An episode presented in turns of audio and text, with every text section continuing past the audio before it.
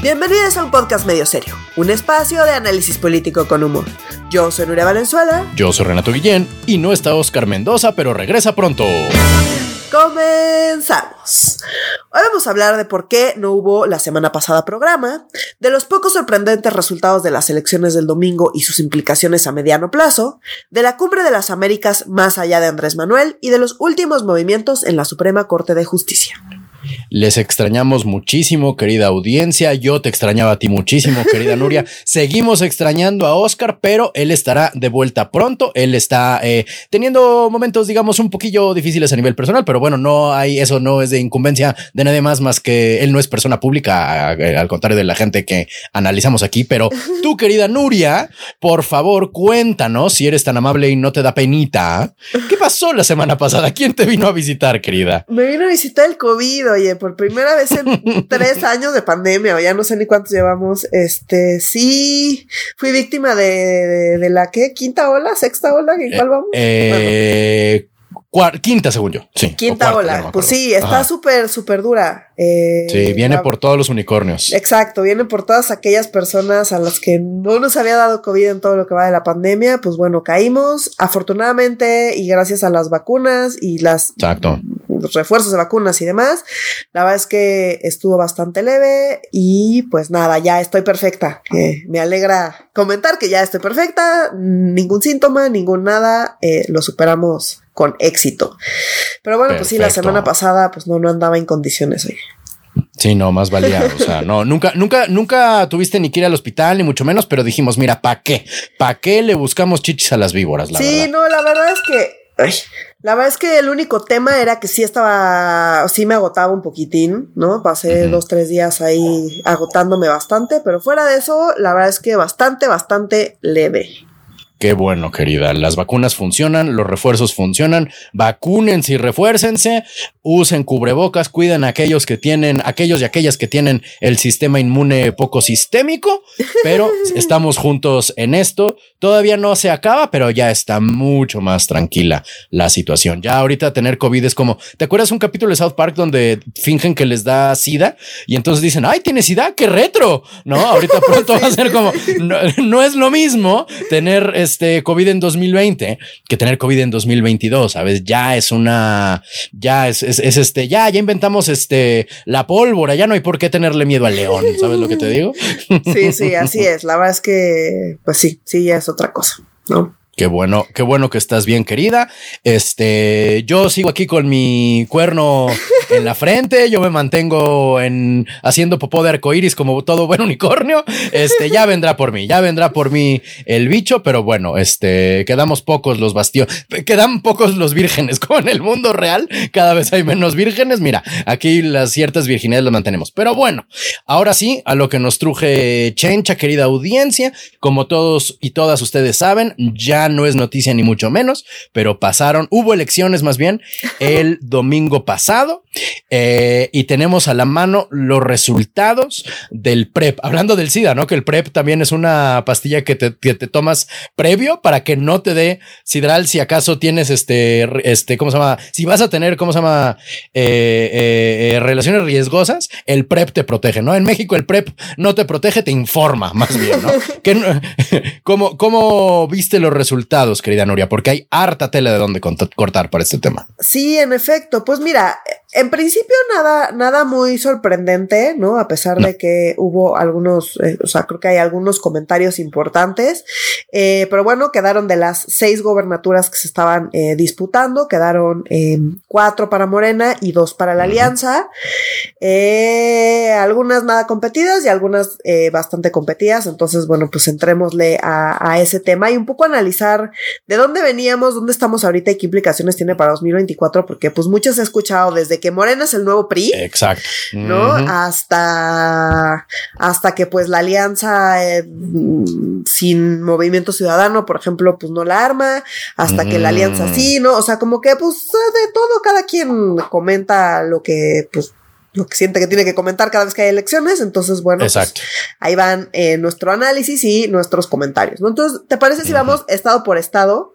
Me parece increíble. Hay varias cosas que habría que comentar aquí. Una es de, de dónde viene cada estado, es decir, qué partido estaba gobernando y cómo funcionan como las lógicas estatales y la política local eh, suele ser muy distinta, ¿no? O sea, luego acá desde Chilangolandia vemos todo como si fuera política nacional. y la verdad es que las lógicas locales son distintas en muchos casos, ¿no? O sea, en, muchos, muchos casos, pues hay una élite digamos, política, que pues cambia de partido de manera bastante frecuente y ahí pues importan más los nombres que los partidos en muchos casos, ¿no? Entonces eso es algo que hay que decir porque eso pasa mucho más eh, como en los estados que aquí en la Ciudad de México y que a nivel nacional, ¿no? O sea, las figuras políticas nacionales, pues si cambian de partido es un escandalazo. Localmente es. bastante frecuente que esto pase. Entonces, eh, bueno, ese es como el primer comentario y es algo que hay que considerar a la hora de analizar las, eh, las elecciones estatales, ¿no? Entonces, bueno, a ver, aguas, vámonos en orden alfabético, así ya. Ah, en orden alfabético, eso te iba a preguntar, que cuál primero, bien. a ver, Aguascalientes, Aguascalientes lo tenía el PAN, de hecho, ¿te acuerdas que ah, comentamos alguna vez que se, se filtró un audio de... Mm, de Marco con de Marco con K diciendo, pues la neta, la neta, lo único que vamos a ganar, ¿para qué no seamos pendejos es Aguascalientes? Pues, pues, eh, pues en efecto, el PAN como PAN, digamos, como pan, como alias, el pan como pan, eh, tenía ya Aguascalientes y mantuvo Aguascalientes.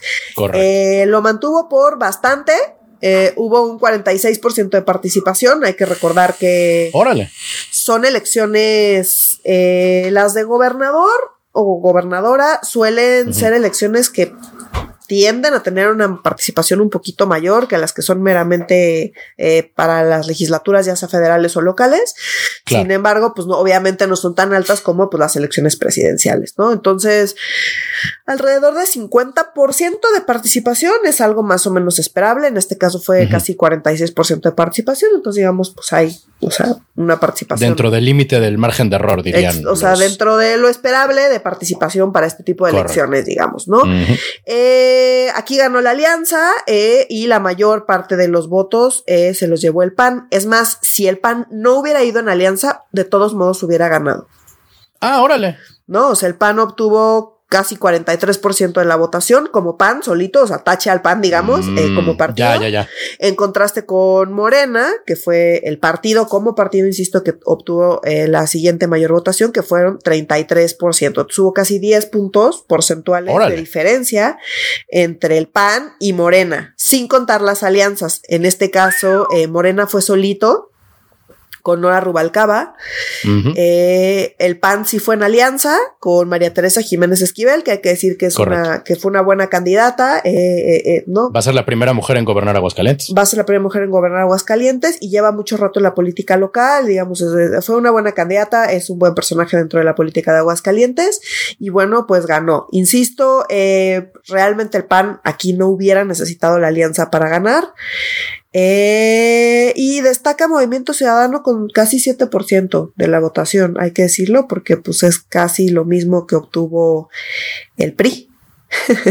Ah, caray. en Aguascalientes, ajá. Órale. Eh, el PAN obtuvo por arriba de 3% y bueno, todos los demás no llegaron ni a 1%. O sea, Verde, PT y Fuerza por México también participó acá. Esto estuvo un poquitito arriba de 1%. En fin, mm. fueron en alianza de todos modos Verde y Partido del Trabajo. Eh, Morena fue solito, Movimiento Ciudadano fue solito aquí y en todos los demás estados.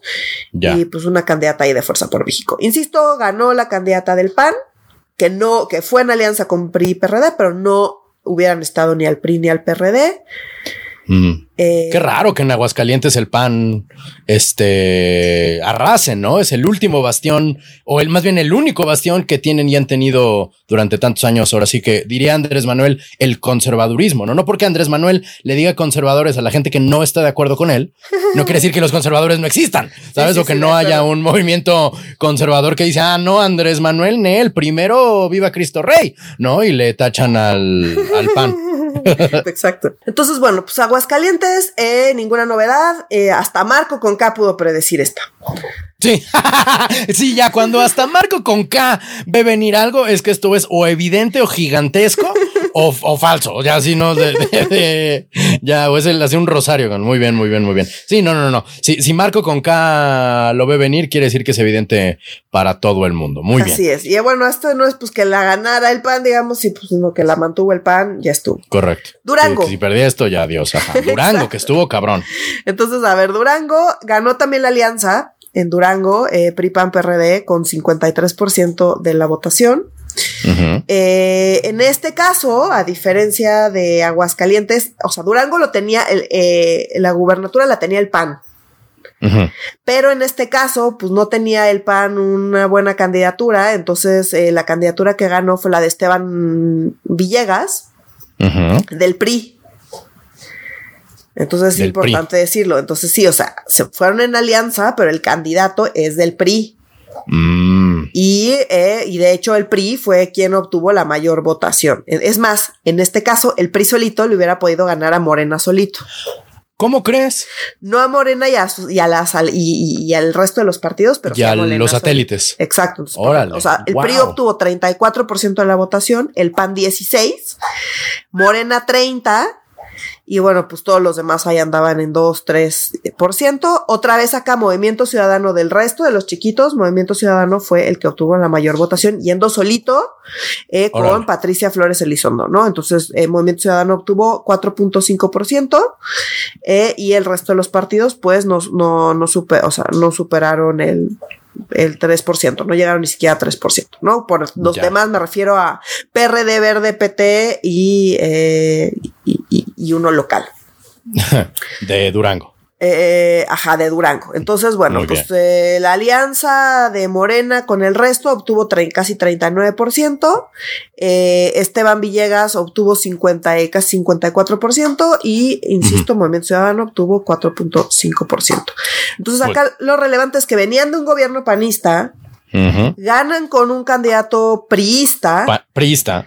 Eh, y bueno, y el PRI además es quien obtiene la, el mayor porcentaje de votación eh, como partido, digamos, ¿no? O sea, es, son importantes los partidos porque aquí habría que pensar a futuro en uno, quién va a, quién está postulando candidaturas, cómo están funcionando las alianzas y si las alianzas suman, restan, multiplican o dividen o qué. ¿No? O sea, porque mm. no, no, es nada más de sumar, ¿no? Mucha gente lo ve claro. así como de, ay, pues una alianza, pues ya nada más sumas los votos y eso es lo que obtienen. Y eso, pues no me parece que es, no es así y es no entender cómo funciona el votante.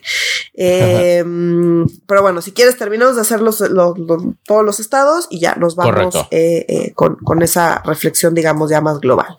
Después Perfecto. nos vamos a Hidalgo que uh -huh. era uno de los estados que nunca había sido gobernado por otro partido que no fuera el PRI.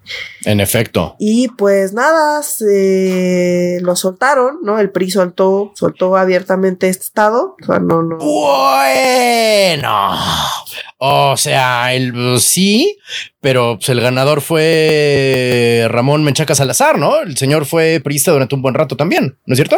Bueno, pues todos los morenistas fueron priistas durante algún rato, eso hay que decirlo. Pues Morena es un partido nuevo, ajá. Claro que salió del PRD y el PRD a su vez uh -huh. salió del PRI. Entonces, pues entre claro. los perredistas que se fueron a Morena y los priistas que se fueron a Morena, eh, uh -huh. pues sí, o sea, la gran mayoría de los morenistas, pues van a, o sea, vienen de otros partidos, principalmente uh -huh. del PRD y del PRI.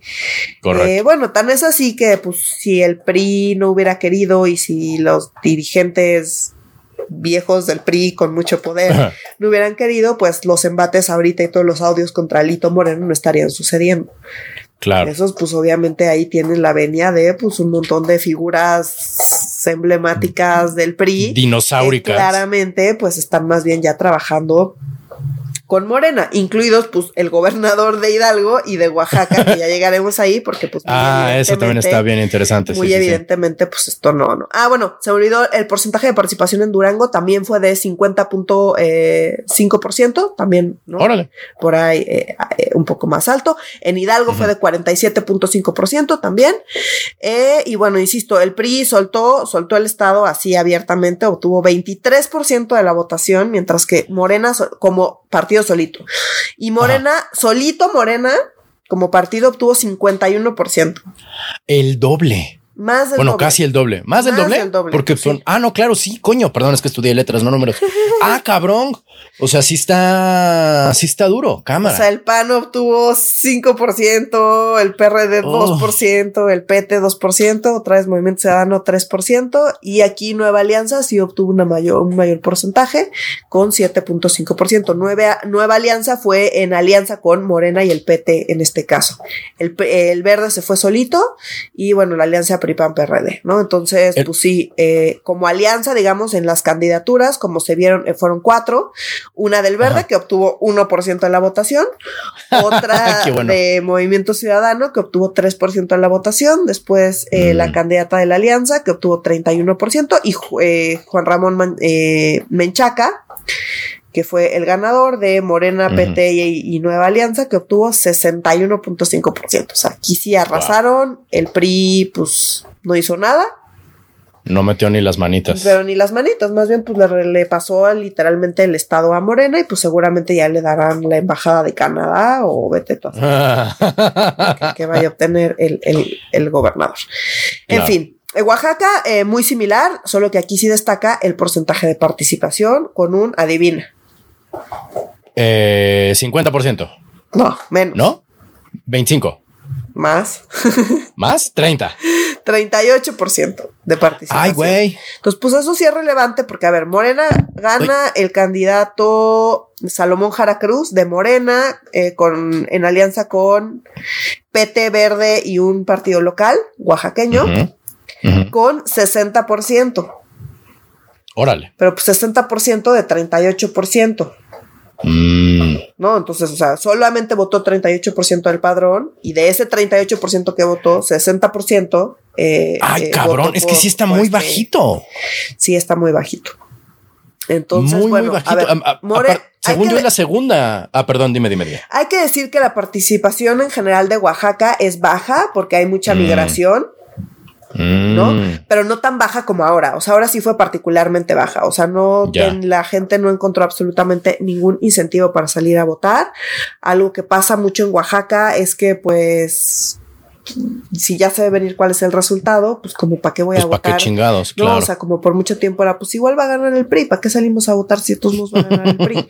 Y entonces la, la participación es baja, sí porque hay mucha migración, pero también porque pues la gente siente que pues no es como que haya mucha competencia, nunca ha habido competencia en Oaxaca, esta vez no fue la Mm. excepción, la única diferencia es que ahora pues otra vez Murat le entregó vilmente pues el estado a Morena, que ya Como sabíamos, siempre. Murat y Sí. Andrés Manuel son amiguis desde hace muchísimo tiempo, han colaborado todo el tiempo desde que ha llegado, desde que llegó Andrés Manuel, Andrés Manuel y Murat, el gobernador priista actual de Oaxaca, pues han sido súper amigos de toda la vida. Entonces esto no le sorprende, no sorprende en absoluto. Eh, y seguramente, pues igual Murat pues, se irá ahí a alguna gubernatura o alguna, este, no gubernatura, perdón, alguna embajada. Alguna Insisto, embajada. la, la de Canadá suena atractiva.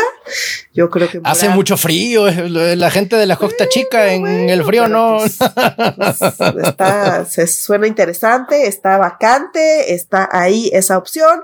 Andrés Ajá. Manuel mismo ya dijo que pues sí van a colaborar con los gobernadores salientes.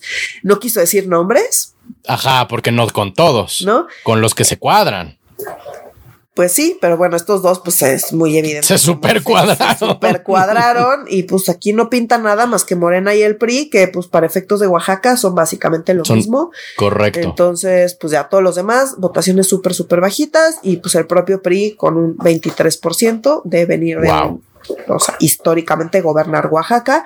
Bueno, Claro. pues pasa a Morena eh, con, y Morena nada más solito, el- los taches en Morena, digamos, fueron eh, pues la mitad de los taches, ¿no? Entonces, Cámara. eh, pues, pero bueno, sí hay que decir acá con 38% de la, de la elección. Entonces, pues fue Del, del padrón, del padrón. del padrón, perdón. Entonces, 19% del padrón de Oaxaca eligió, votó por Morena y fueron los que pues eligieron al final. Wow. a- Está muy cabrón. Es muy loco ver cómo todavía hay elecciones de estado, ¿no? O sea, que nomás se pasan del gobernador al siguiente aprobado por el presidente, pero son de partidos distintos. La neta, creo que solo en México puede haber una elección de estado donde el gobernador es de un partido, el presidente de otro partido y el gobernador entrante es del partido del presidente y coopera con todas las de la ley el gobernador saliente, porque es básicamente una elección de estado, como en la parte más rancia del PRI, aunque no todos son priistas. ¿Sabes lo que te digo? O sea, si es, si es tan ilógico como, como prohibir los vapeadores, pero mantener los cigarros legales. Un momento, ¿qué? Eso sí está pasando. Eh, bueno, bueno, ya. Este no vamos a hablar al respecto porque no tenemos tiempo, pero hijo de la chingada, qué cosa más estúpida. En fin. Eh, y bueno, y aquí hay que decir también, o sea, para toda la gente que está diciendo, ay, la alianza sí sirve, no sé qué, bueno, pues que el porcentaje de votación de PAN y PRD fueron 3% eh, cada uno. En, acá en Oaxaca. Acá en Oaxaca y pues con Morena, pues el PT eh, obtuvo 5% y el verde 2%, ¿no? Y, y, y el local otro casi 3%. O sea, lo que voy es, claramente hay un partido bastante más dominante y el resto de los partidos de la alianza pues obtienen porcentajes de votación muy chiquitos en general, no en todos lados, pero en general, porque se habla mucho de la alianza, pero pues ya si ves la participación de cada partido dentro de la alianza en cada estado, pues no queda tan súper clarísimo que aporten mucho em, los otros, ¿no? Digo, en el caso de Durango sí, pero Durango, insisto, lo tenía el PAN. Entonces, pues si el PAN no aporta pues algún porcentaje de la votación, pues estaríamos bastante, bastante perdidas, ¿no? Entonces, bueno, eso es, hay, que aclarar. Bueno, Quintana Roo. Quintana otro lugar con una participación baja, 40% de participación. Eh, ah, no manches, bien poquito. Sí, o sea, también Quintana Roo es un estado extraño porque pues mucha gente no es quintanarroense, pero aquí sí hay que decir que, o sea, sí, hay mucha gente que va y viene y muchísima movilidad y una población flotante inmensa, pero hay muchos incentivos para tener tu credencial de elector en, eh, de elector en Quintana Roo porque eh, pues reciben descuentos de locales. O sea, Quintana Roo es un estado turístico. Entonces, pues Como obviamente son precios de turista. Entonces, si tú tienes tu credencial de lector mm. en Quintana Roo, pues te da muchas ventajas locales y entonces, bueno, eso es algo que también habría que considerar. Sí, es cierto que la población flotante y demás, pero también es cierto que hay muchos incentivos para cambiar tu domicilio a Quintana Roo, pues para, eh, pues justo beneficiarte de los descuentos del local que son bastante importantes.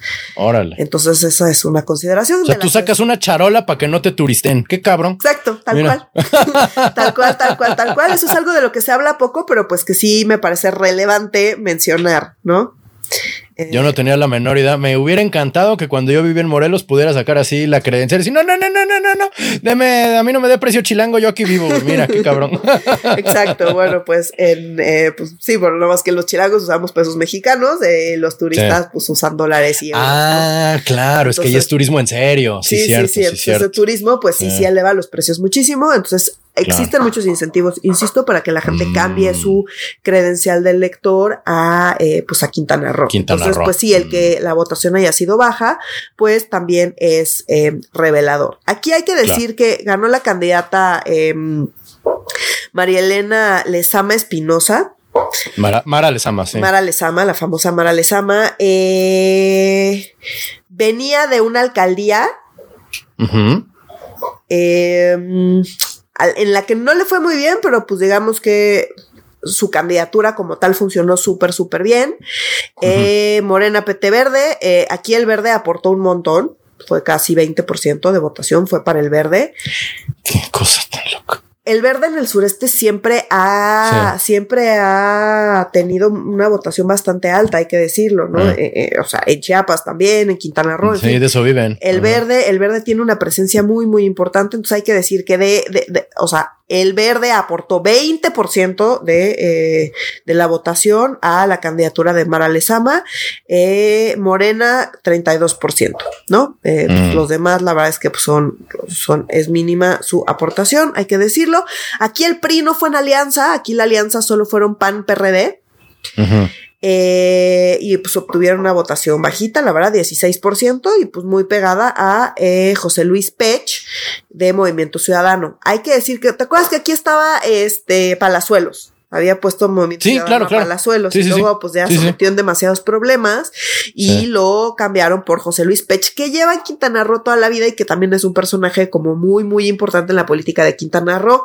O sea el señor lleva en la política Quintana Rooense de verdad toda la vida. Entonces eh, pues tampoco es sorprendente que hayan obtenido aquí una votación tan alta. Entonces ojo una vez más, Movimiento Ciudadano con candidatos buenos o conocidos o que tienen, ¿no? Eh, pues eh, puede levantar bastante más que el resto de los partidos, porque, ojo, el, el PAN solito eh, obtuvo una votación de 12%.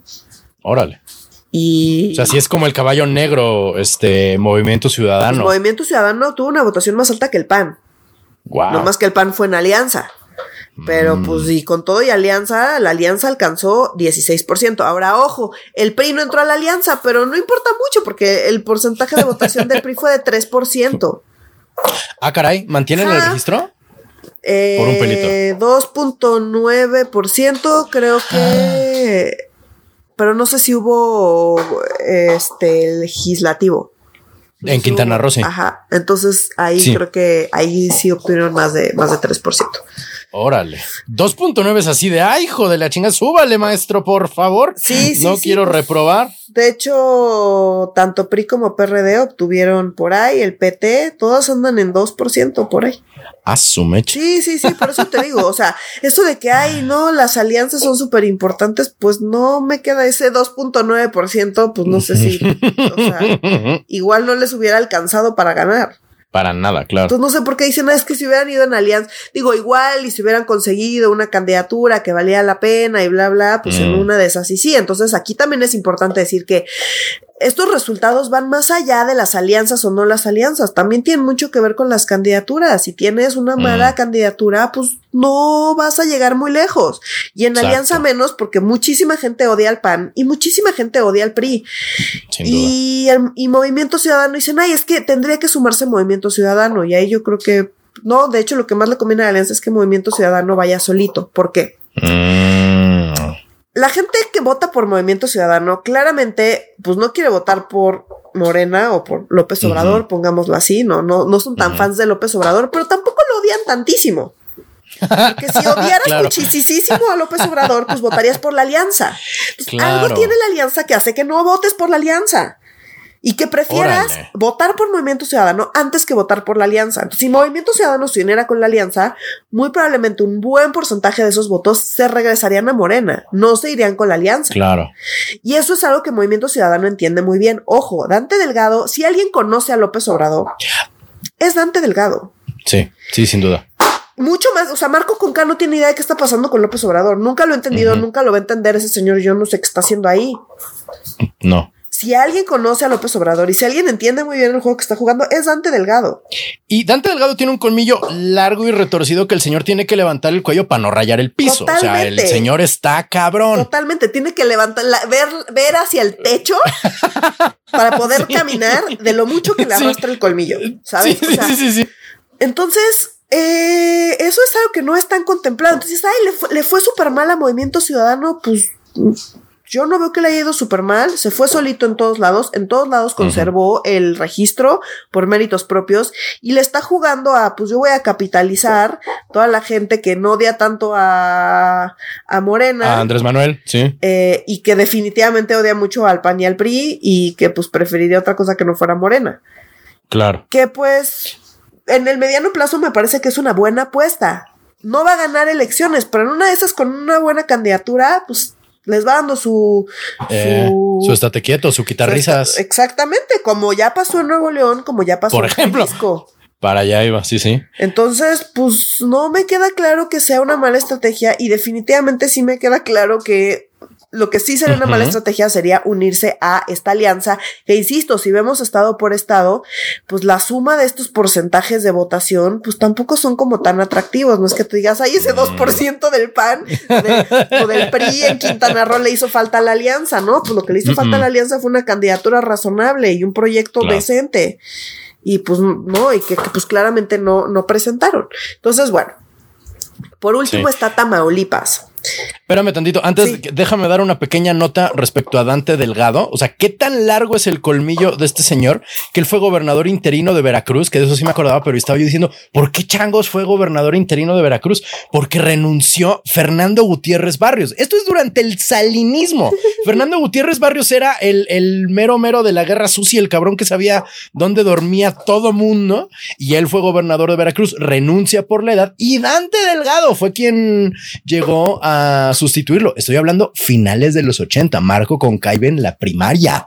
Sabes, Marco Conca es un poquito más grande que nosotros. Pues claro que nunca va a entender la, política al nivel que tiene Dante Delgado con el colmillo de Drácula que trae el señor. Y que además acompañó a Andrés Manuel por muchísimo, muchísimo tiempo. Sí, muchísimo. Eran super compas, claro. Entonces, si alguien entiende a López Obrador y sabe cómo jugar el juego de la política mexicana, es Dante Delgado. Dante, sí, señor. Entonces, pues el decir, ay, ese güey está bien menso y pues deberían unirse todos, como si fuera nada más sumar los porcentajes de votación. Si algo nos dejaron claro estas elecciones, insisto, es que la, alianza no se trata de una suma aritmética a ver cuántos votos puedes jalar. Que si no presentas una candidatura decente, no la vas a armar.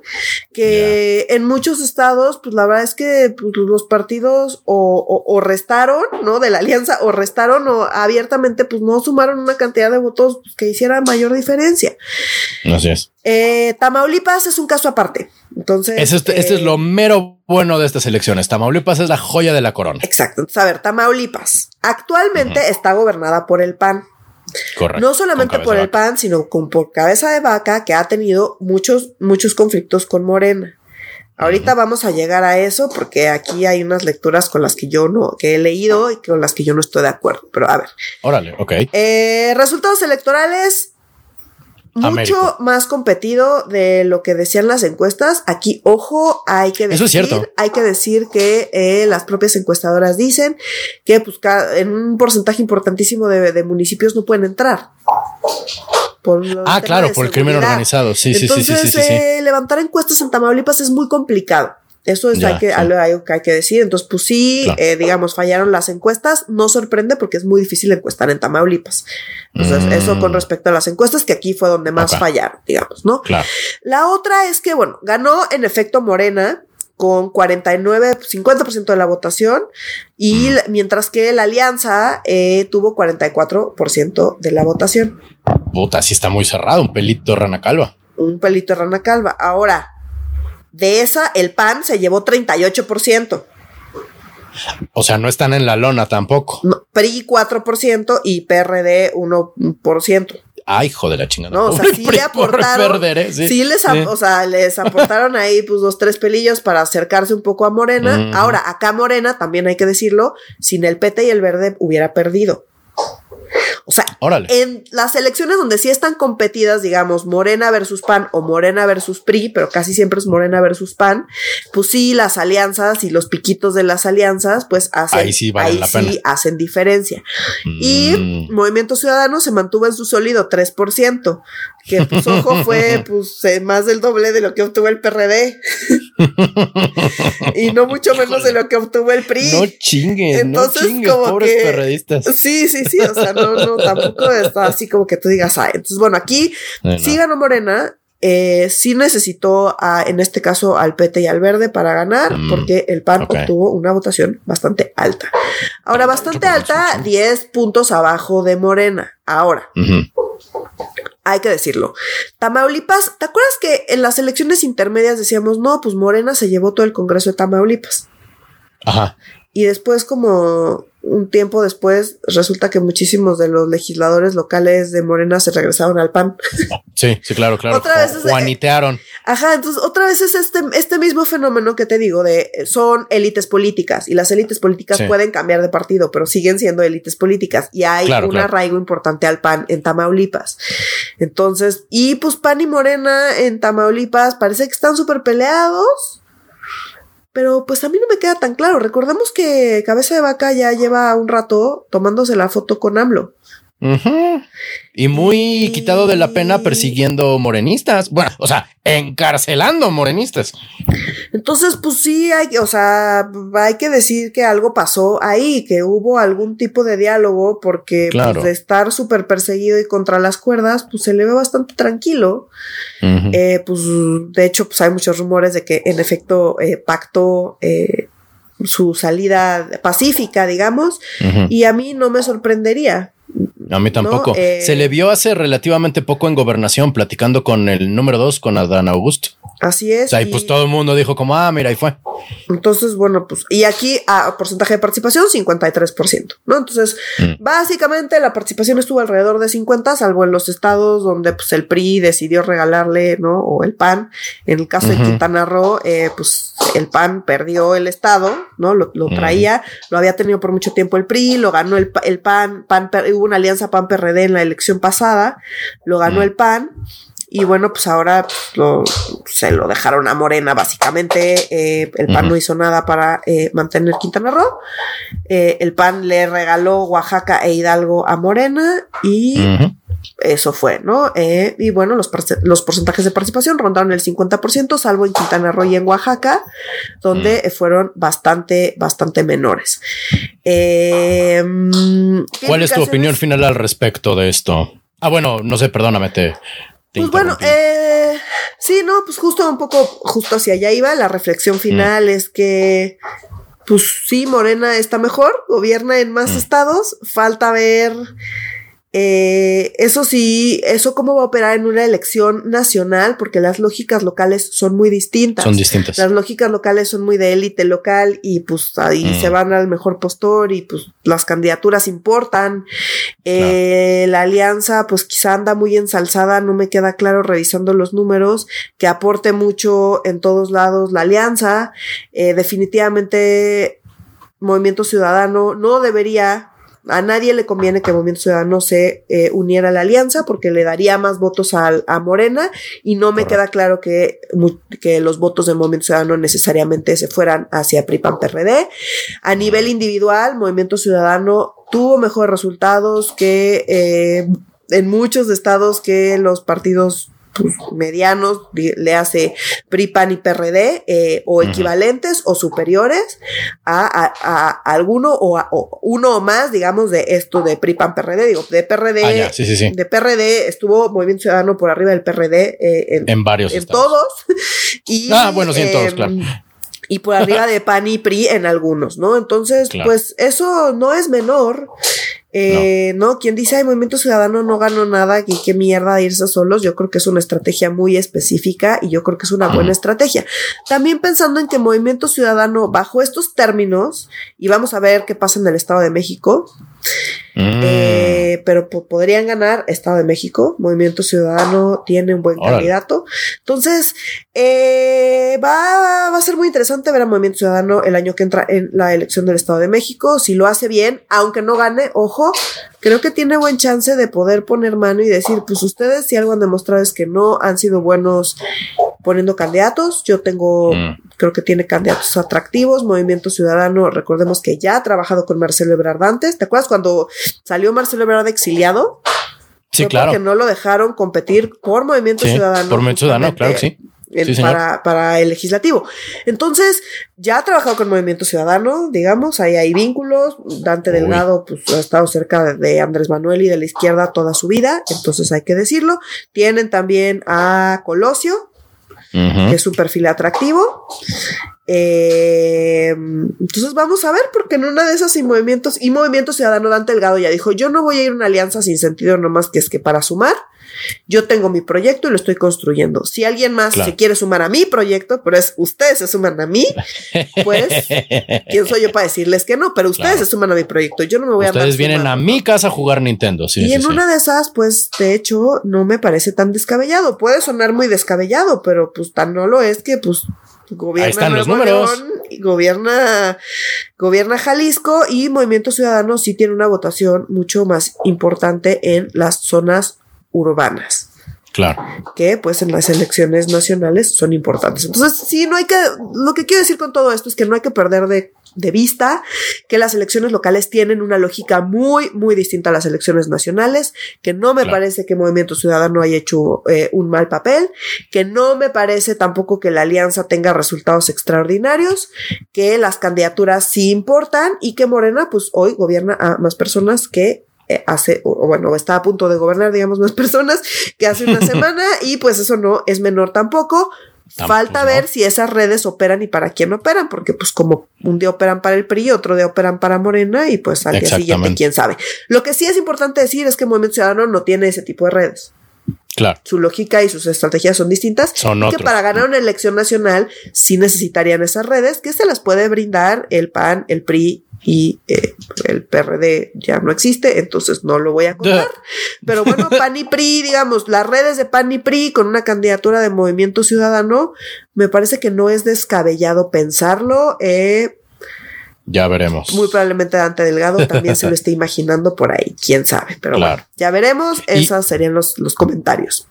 Y, y ahora Morena tiene 22 gobernaturas. Eso también es importante para el 2024. O sea, tiene acceso a 22 arcas en las cuales puede financiar de manera mucho más cañona y profunda la, la, la campaña del 2024. Yo quería nada más agregar otro de, ya ves que estamos viendo lo- como las interpretaciones con las que no hemos estado de acuerdo respecto a esta elección.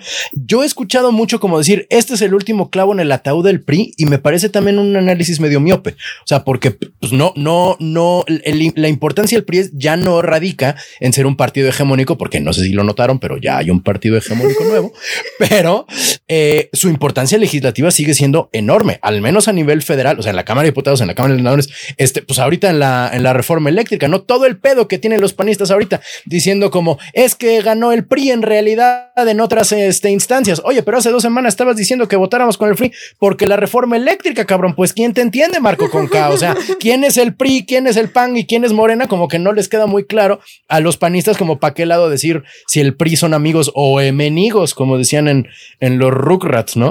Este, pero sí, yo esa es la que traigo de, de la, de la mala interpretación de, bueno, no la mala interpretación, la interpretación con la que yo no estoy de acuerdo de que este es el final del PRI, pues al final, como decía Tito Monterroso, y cuando despertó el dinosaurio seguía ahí. Está bien, cabrón, que los dinosaurios se extingan, ¿no? O sea, les cayó un meteorito y nomás se hicieron pájaros. ¿Sabes lo que te digo? Eso es ese es la, el verdadero poder priista. Y me encanta cómo hiciste ahorita la, la, el análisis de que el espectro electoral de este país se puede medir en qué tanto te caga López Obrador. Si lo amas, votas por Morena. Si medio lo amas, eh, Movimiento Ciudadano. Si lo odias, te vas a la, a la alianza, ¿sabes? Como en ese espectro del blanco al negro, ya podemos organizar este país en tres, digamos, Y facciones. Que, y que me parece problemático porque justamente la lógica de la alianza PRI-PAN-PRD es pensar en anti López Obrador. Ajá. Uno, correcto. López Obrador sigue siendo profundamente popular. Sí. Su gobierno está muy malo, la gente reconoce que está malo, pero López Obrador sigue siendo popular, la gente está dispuesta a votar por Morena y la gente definitivamente, y es claro, también, así como mucha gente puede odiar a López Obrador y o a Morena, Mucha gente, ¿no? mucha gente odia al PAN y al PRI. Sí. o al PAN o al PRI. Y entonces dicen, pues subía, igual y votaría por el PAN, pero la neta, si ven alianza con el PRI, no hay manera, y viceversa. Claro. Y bueno, pues un Movimiento Ciudadano capitaliza a esa gente que dice, pues no, no me late Morena, pero tampoco odio tanto a Morena como para votar por una alianza que no tiene sentido, nomás porque odio a AMLO, porque pues la neta ni lo odio tanto. Claro. Y pues ¿dónde se ve esa gente? Pues puede ser poca, pero puede también no ser tan poca dependiendo pues de las candidaturas y los contextos, ¿no?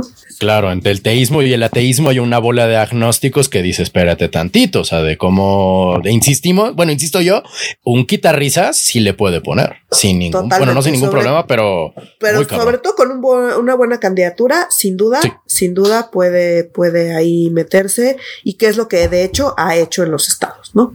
Así es. Muy bien, pues hemos terminado con este tema en particular, pero tenemos que regresar, ahora sí que particularmente tenemos que regresar a un detalle del que ya hablamos, pero ahorita vamos a profundizar. Eh, una vez más nos vamos a ocupar de los últimos movimientos en la Suprema Corte de Justicia, Así es. que son tanto electorales como locales, ¿no? O sea, el, el- o sea, ahora sí que el federalmente electorales y localmente en Tamaulipas respecto nuevamente a Cabeza de Vaca, quien parece sí gozar de un, bueno, iba a decir, parece gozar de un privilegio, pero no, goza de un fuero, ¿verdad? O sea, lo que dijo la Suprema Corte de Justicia es, pues, Nel, sí tiene fuero el señor. No, más bien la, la corte no se ha pronunciado y eso es lo que está interesante. Ah. A ver, ¿te acuerdas que cuando le querían quitar el fuero a Cabeza de Vaca, Cabeza de Vaca tiene fuero porque es gobernador? Porque es gobernador, sí, señor. Entonces le quisieron desde Morena y muy impulsado por Santiago Nieto, que ojo, ya no está en el gobierno federal, eso hay que decirlo, que andaba muy feliz tuiteando, Sí. eh, ¿no? Que, de que ya se va el pan de Tamaulipas y ya se le acabó a cabeza de vaca y ahora sí va a haber Sí. cabeza de vaca y pues eso dice Santiago Nieto, insisto, desde fuera del gobierno. Pero Sí, ya no está ese señor en el gobierno y no nos está dando dando tantas eh, señales el gobierno de que de hecho siga tan interesado en perseguir a cabeza de vaca. Entonces, le quisieron quitar el fuero, lo votaron en el Congreso Federal, pero ojo, eh, pues cabeza de vaca es gobernador de un estado. Quienes votaron por él fueron pues las personas de Tamaulipas. Mm. No quienes votamos por los diputados y las diputadas federales. Entonces. Correcto. Eh, digamos que votaron por eliminarle el fuero, pero eso tenía que pasar al gobierno local, eh, al Congreso local. Y en el Congreso local ah. no pasó. A la Fiscalía General de la República le valió madres y dijo, bueno, pues como en, como en el Congreso Federal sí pasó, pues ahí les va la orden de aprehensión. Entonces emitieron una mm. orden de aprehensión, a pesar de que cabeza de vaca, pues en realidad pues tenía fuero todavía porque el Congreso local no había, no se, eh, no se lo quitó. Y quien se lo puede quitar es el Congreso local. Si el Congreso local no se lo quita, pues el Congreso federal no puede hacer nada al respecto. A la Fiscalía le valió y mandó una orden de aprehensión. Por lo tanto, pues metieron ahí, pues se fueron a la corte a decir, oigan, pues acá están violando mis derechos porque yo tengo fuero. Y esa discusión está ahorita en la corte. Ojo, se iba a discutir el primero de junio, unos días antes de las elecciones. Entonces tomaron la determinación de pasar la discusión a después de las elecciones, a ayer, 8 de junio. Bueno, pues ayer lo volvieron a posponer. Ah, caray. ¿Con qué pretexto? Pues no se sabe, pero pues están diciendo que fue el propio ponente el que pidió por segunda ocasión que eh, se eh, pospusiera la deliberación. Entonces, sí, el, proyecto eh, lo hizo eh, González Alcántara Carranca. Y bueno, es la primera sala de la corte, ¿no? Em, y lo que dice básicamente es, eh, pues, lo, que está, lo que te estaba diciendo, ¿no? Que, pues, la constitución dice que, pues, tiene fuero y mientras el gobierno local, no, el, la legislatura local no le quita el fuero, pues sigue conservando el fuero y por lo tanto, pues, la orden de aprehensión no aplica porque tiene fuero. Eh, eso es lo que dice el proyecto. Insisto, estaba a punto de discutirse, no se ha discutido. Eh, y se sigue posponiendo, pero bueno, pues esto, digamos que de todos modos, cabeza de vaca ya se va. Yo sinceramente no creo que vaya a pasar absolutamente nada con cabeza de vaca. No, el gobierno federal no ha mostrado ningún interés en seguirlo persiguiendo. Él ya se tomó la foto con AMLO. Eh, se ha visto bastante bastante tranquilo. Entonces, yo sinceramente creo que va a salir del gobierno. Se va, él es también eh, ciudadano norteamericano, de, estadounidense. Eh, entonces, pues yo creo que se va a ir pues, un rato a Estados Unidos a mantener el perfil bajo y pues vivir la vida. Y yo no creo que pase de ahí, más allá de las rabietas de Santiago Nieto, que insisto, no, ya no está en el gobierno federal. Ay, pobre Santiago Nieto. yo le tengo una lástima tan grande a Santiago Nieto que hasta me cae bien, ¿sabes? O sea, de veras de pobre cabrón, pobre cabrón, o sea, hace enojar a la gente equivocada y es un güey capaz. Digo, o sea, no es, una, no perfecto, pero es un güey capaz, es un güey que le sabe, es un tipo bastante este trabajador y por pura estupidez al pobre güey siempre le, le, le, sale mal. Pues la, insisto, hay muchas cosas mucho, mucho, mucho más graves que hice casar a pinche Nicaragua, pero bueno, este eh, y al mismo tiempo, bueno, no al mismo tiempo, sino un día antes, la Suprema Corte de Justicia le dio oxígeno al INE, ¿no es verdad? Nos mantuvo la democracia participativa vivita y coleando, ¿no? Yo sí, la neta, sí la vi cerca. Sí, así es. Entonces, bueno, eso es una cosa que pasó en la corte. Digamos que pues ya nos esperaremos a ver eh, en qué termina la discusión. Yo la verdad creo que están esperando pues, órdenes superiores. ¿De quién? De, quién, Nuria? ¿Quién está más arriba de la corte? ¿Diosito? y bueno, pero con respecto al INE, aquí no están siguiendo órdenes superiores, porque pues si fuera por... Son autónomos. No, habría. No, pues sí, pero son autónomos en algunos temas. Entonces por eso digo, en cabeza de vaca... Eh, pues yo creo que le van a dar chance. Eh, pero sin embargo, con el tema del INE no, y aquí pues sí entran en, en, pues en contraposición con lo que le gustaría ver a Andrés Manuel. ¿Por qué? El año pasado lo discutimos ampliamente, la Cámara de Diputados le recortó casi 5 mil millones de pesos al presupuesto del INE por sus pistolas, básicamente. El INE se quejó y dijo, oigan, es que si me recortan esa cantidad de dinero, no hay manera en que pueda llevar a cabo la revocación de mandato, pues como dicta la ley. La propia corte dijo, bueno, pues haz lo que puedas con lo que tienes y ya estuvo eh, y pues no va a haber represalias ni consecuencias porque pues literalmente si no tienes lana, pues no tienes lana, ¿qué hacemos? Entonces, bueno, recordemos que para la revocación, para la consulta de revocación de mandato se instalaron menos casillas y además tuvieron que hacer algunos ajustes, pues porque literalmente no les alcanzaba el presupuesto, ¿no? Entonces, bueno, esto, eh, pues fueron a la corte a decir, oye, pues yo soy autónomo, yo como INE, yo soy una institución autónoma. Entonces, pues si me ahorcan con presupuesto, me están quitando autonomía porque no me dejan operar. Entonces, ¿de qué sirve que sea una institución autónoma si no, si me ahorcan con el dinero y, y de facto no me permiten operar, pues me están quitando autonomía, ¿no? Entonces, eh, bajo ese argumento llegaron con la corte a decir, ay, oye, pues me recortaron y pues hay algo que debería, debería poder hacer. Entonces, eh, pues en la corte, justamente, eh, también el ministro González Alcántara Carrancá eh, fue el que hizo este proyecto. Ah, también. En la primera sala también. Oye, este señor, ¿a qué hora duerme o qué? ¿Cuánto teclea? El cabrón es pulpo, pues no su Equipo, su equipo. Ah, no lo hacen ellos. Ah. No, ellos dicen por dónde quieren y pues luego tienen ahí gente que se dedica a redactar. Ah, mira.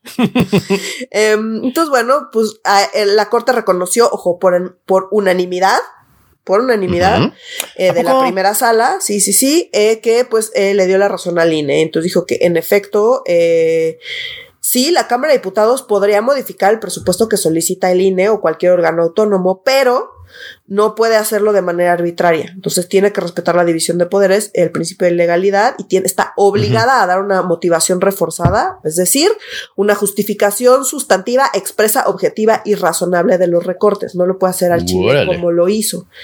Eh, y bueno, pues esto sí sienta un precedente que tanto para el INE como para cualquier organismo autónomo para poder pues, defender su autonomía ante eh, pues arbitrariedades en particular de la Cámara de Diputados que pues en este caso decidió recortar el presupuesto y pues sin dar mayor explicación.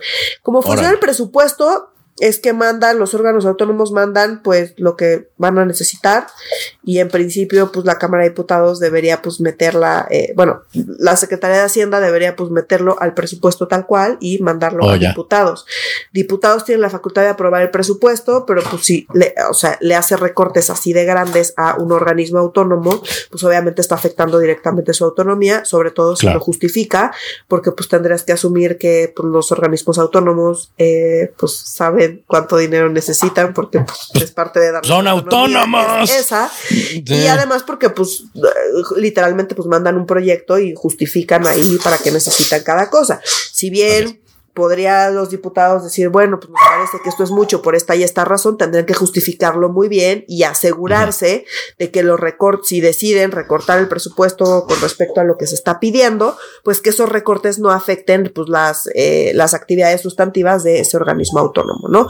Entonces, bueno, pues es un precedente muy importante para la autonomía de los organismos y para evitar que intenten, como intentaron este año, pues ahorcar un organismo autónomo vía presupuesto, ¿no? Qué cosa como marido golpeador, así a través de no dar el gasto. Así es, así es.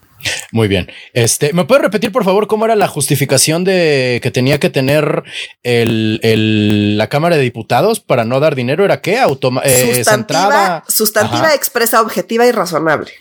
Ah, ok, no, sí, claro, un chingo de adjetivos que se aplican muy cabrón en la 4T, ¿eh? Les quedan, pero como guantes, esos adjetivos a, a, los diputados de Morena en, específicamente. Salieron los moristas a decir que no iban a regresar de un solo peso al INE y que iban a justificar, que era súper fácil justificar porque pues, no necesitaban tanto dinero. Claro, cuando es algo por tus huevos es muy, muy fácil justificarlo. Es súper falso porque, pues, de hecho, justificó el INE eh, que eh, no pudo llevar a cabo la revocación de mandato justamente por falta de recursos. Entonces, eh, darle la vuelta a eso pues está prácticamente imposible. Está muy cabrón. Pero, Así es.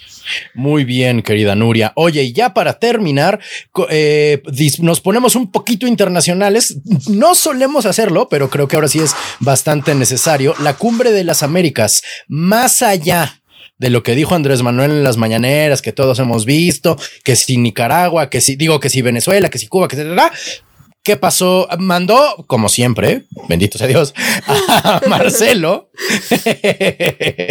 a mí Marcelo en el en extranjia me cae hasta bien. Cuando está lejos y habla digo, ah, mira qué un poco como Juan Ramón de la Fuente. Cuando era rector no lo tragaba y ahorita dice, ay, mira, qué inteligente es el novio de mi mamá. Mira, es que mi mamá dice que su, dice que su, su crush, ¿no? Este, en fin, es su crush, ajá.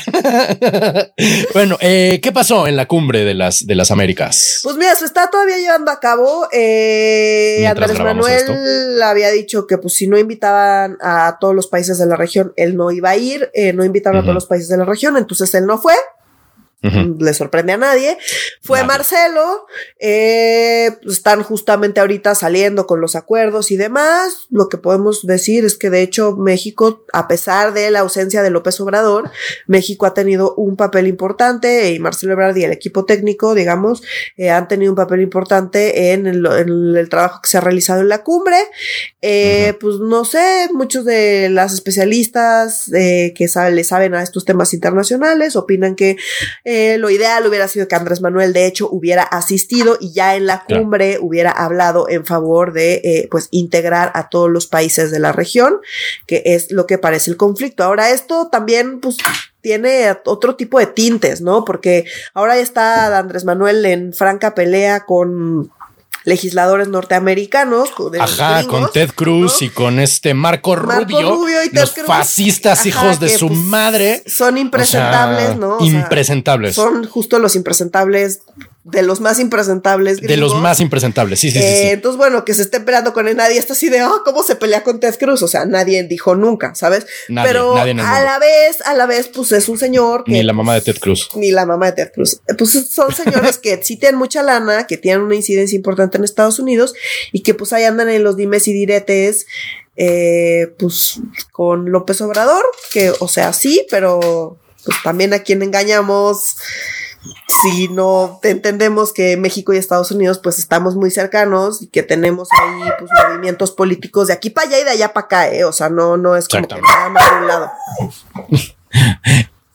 Esa dulce voz que escuchan es Tuna, eh, quien está pidiendo salir a hacer pipí, pero que no se preocupe Tuna porque ya estamos a punto de terminar, porque hemos terminado con los temas de esta agenda. Nada más yo quiero agregar que si me ponen entre Marco Rubio y Ted Cruz versus Andrés Manuel, toda la pinche vida con Andrés Manuel. Le doy besitos en cada parte de su arrugado cuerpo, en las partes más arrugadas de su arrugado cuerpo. Ahí le doy besitos antes que decirle cualquier cosa a cualquiera de esos dos fascistas de la chingada. También hay que decir que en Estados Unidos eh, la cumbre de las Américas no es tema. No. Entonces, como que no, quien dice, ay, le va a afectar muchísimo a México, pues no, yo creo que no. tiene idea. No, o sea, lo que sí, otra cosa que me gustaría destacar, que son que las últimas declaraciones de Andrés Manuel con respecto a Biden, sí ha hablado muy bien y el buen hombre y amigo y pues somos amigos por siempre y lo voy a ir a visitar ahí en un ratillo y vamos a platicar todo lo que no pudimos platicar esta vez.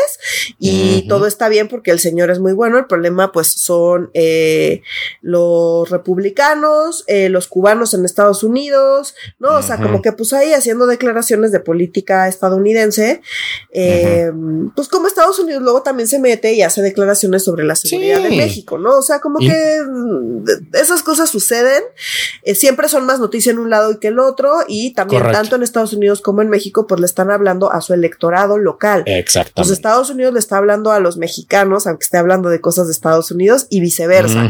Entonces, así como acá la Cumbre de las Américas es un súper tema. En Estados Unidos, en la política local de Estados Unidos, no es un súper tema.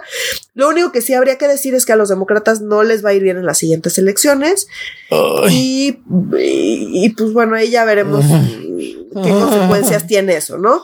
Como sea. No estoy listo, no estoy listo, Nuria, no estoy listo. No quiero. Prefiero que me dé COVID a que regrese Trump. Hijo Pero bueno, como sea Marcelo Ebrard y el equipo en general eh, pues de, de, la Cancillería, pues creo que hace un buen trabajo manejando a pues, quien sea que esté allá. Y una cosa son las declaraciones de Andrés Manuel y las declaraciones individuales de políticos individuales que le están hablando a sus respectivos electorados, que el trabajo real técnico que hacen pues, los equipos de las respectivas cancillerías, ¿no? Entonces sí hay que separar eso porque son cosas diferentes. Correcto, no es confundir la gimnasia con la magnesia. Bueno, querida audiencia, hemos terminado los temas de la, de la agenda política de esta semana tras una larga, larga ausencia. Les extrañamos muchísimo, nos extrañamos muchísimo. Créanos que esta grabación es muy importante para nosotros por mera salud mental, o sea, por puro, por puro. Mira, lo haríamos gratis. Ah, un momento, lo hacemos gratis. En fin, este. Muchísimas gracias por haber estado nuevamente con nosotros, querida audiencia. Manténganse, por favor, en contacto con nosotros y entre ustedes a través de nuestras redes sociales que son. En Instagram estamos como arroba medio serio, en Facebook estamos como eh, Facebook eh, diagonal medio serio MX y en Twitter estamos como medio guion bajo eh, serio. Así es. Y bueno, ya la próxima la próxima semana ya con Oscar Mendoza. Hay que decirlo, no se ha ido a ningún lado. Para comprometerlo al hijo de su madre. Acá sigue, nos extraña, les manda saludos también y pues muchas gracias a, todas las personas que, preguntaron y que nos mandaron buenos deseos. Aquí estamos, de aquí seguimos y aquí seguiremos. Correcto, eh, a, menos que nos lo impida el virus. Ah, no, pues ya no puedo decir ni el virus porque ya el virus ya llegó, en fin, chingos. Si nos lo permite el sistema político nacional, nos escuchamos la próxima semana. Para Medio Serio, yo soy Renato Guillén. Yo soy Nuria Valenzuela. Y la próxima semana regreso a Oscar Mendoza, chin chin, sino adiós. Adiós.